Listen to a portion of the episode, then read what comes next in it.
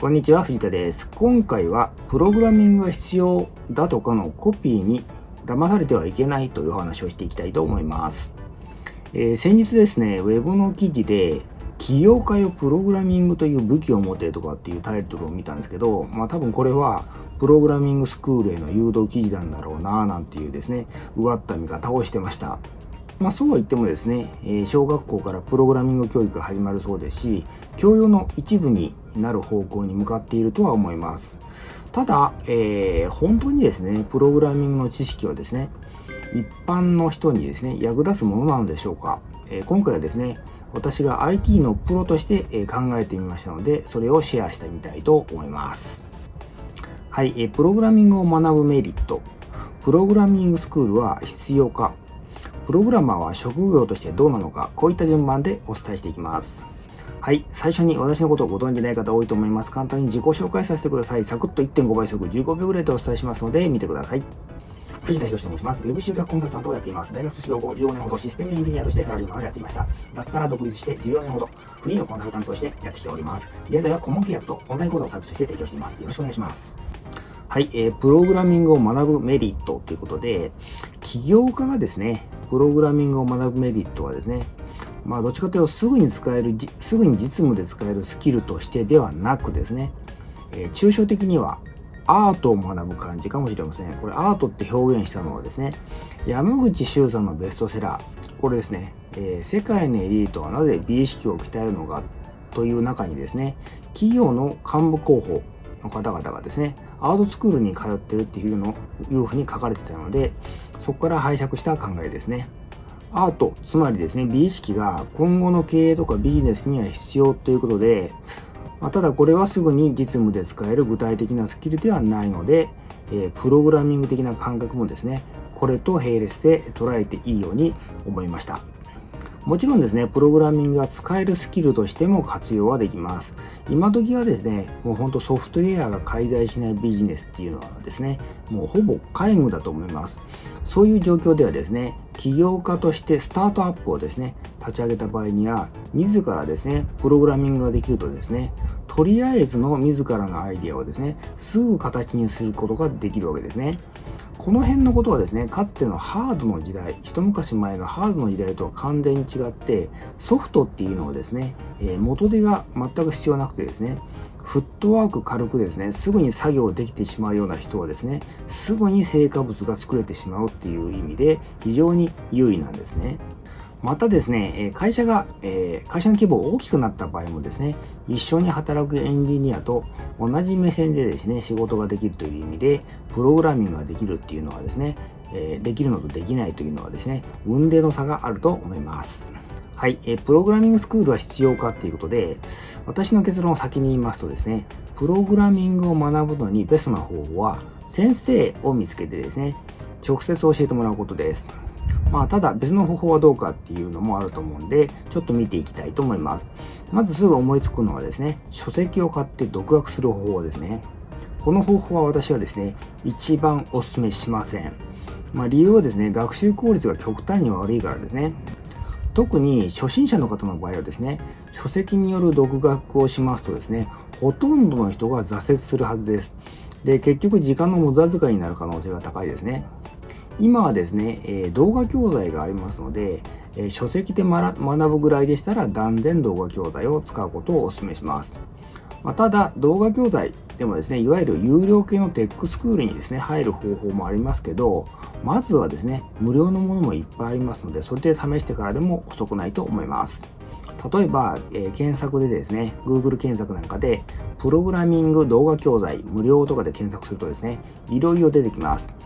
まあ、有名どころとしてはですね、ドットインストールさんなんかもありますし、えー、この辺をですね、いろいろ見てですね、試してみるといいと思います。はい、えー、そうは言ってもですね、やはりですね、英会話習得なら王道はですね、間違いなく海外留学ですよね。それと同じぐらいですね、プログラミングを学ぶならですね、えー、メンターを見つけて直接教えてもらうのが王道です。というのはですね、もう今はですね、環境が整ってるわけですね。リモートでも教えてもらえますし、教えてくれる人とのマッチングサービスもですね、いっぱいあるわけです。まあもちろん最初からですね、ベストな人は探せないと思うので、えー、何人か教えてもらってですね、その中から相性相性のいい人を見つけるというスタンスも取れますから、それで十分なんじゃないでしょうか。特に経営者、起業家の方はですね、時間が非常に大切です。まあ、ちまちまですね、書籍とかですね、動画教材で勉強している暇があればですね、こういうメンターを探してですね、時間効率よく教えてもらうのが一番いいと思います。はい、副業としてのプログラマーはどうかということで、プログラミングを覚えるとですね、副業ができるかもとお考えの方多いと思います。多分、えー、ウェブ系のデザインなんかと並んでですね、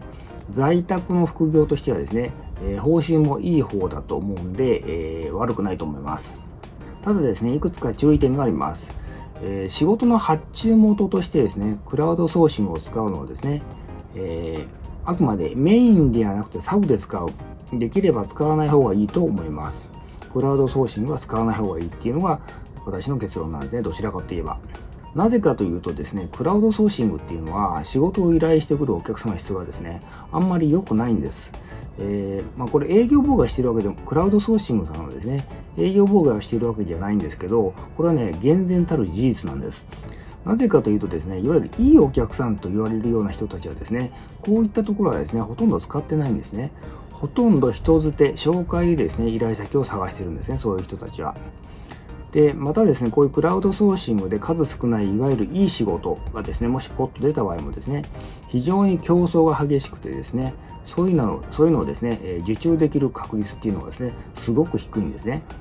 まあ、それでもですね、クラウドソーシングを使う場合もあると思いますので、一応ですね、注意点をご説明しますと、まずですね、発注元がプロであることが重要です。プロが発注している。相手がプロでしたらですね、比較的綺麗な仕事をだ、綺麗な仕事の出し方をしてくれます。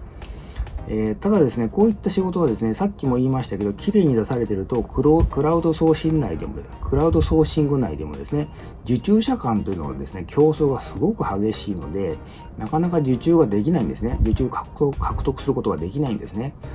で、えー、次にですね、絶対避けてほしいのはですね、発元がズブの素人である場合ですね。まあ、この場合はですね、仕様も予算も適当ですし、そもそもシステムについて全く分かってない方が相手なんで、もう手間がかかって仕方ありません。もう大げさじゃなくてですね、泥沼にはまる可能性があります。はい、えー、ベストな発注元はですね、知人経由での紹介です。え、ソフトの専門家であるプログラマーっていうのはですね、各所で求められてるんですね。ですから、思ってる以上に高い頻度でですね、あの自分が何者かっていうのをですね、周りの人に紹介していると紹介してもらいます。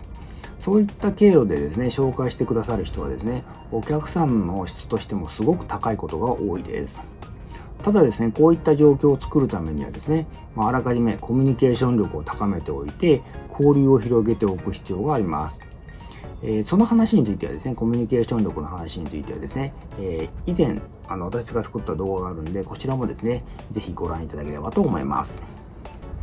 ソフトウェアっていうのはですね、まあ、その種類にもよるんですけど、基本的にはですね、売り切りのものっていうのはないんですよね。多かれ少なかれ保守がですね、必ず必要になります。ですから、こっちもですね、いわゆる開発する側もですね、長く付き合える相手をですね、選ぶべきです。逆に依頼する側に立った場合もですね、えー、長く付き合える技術者をですね、相手にすべきなんですね。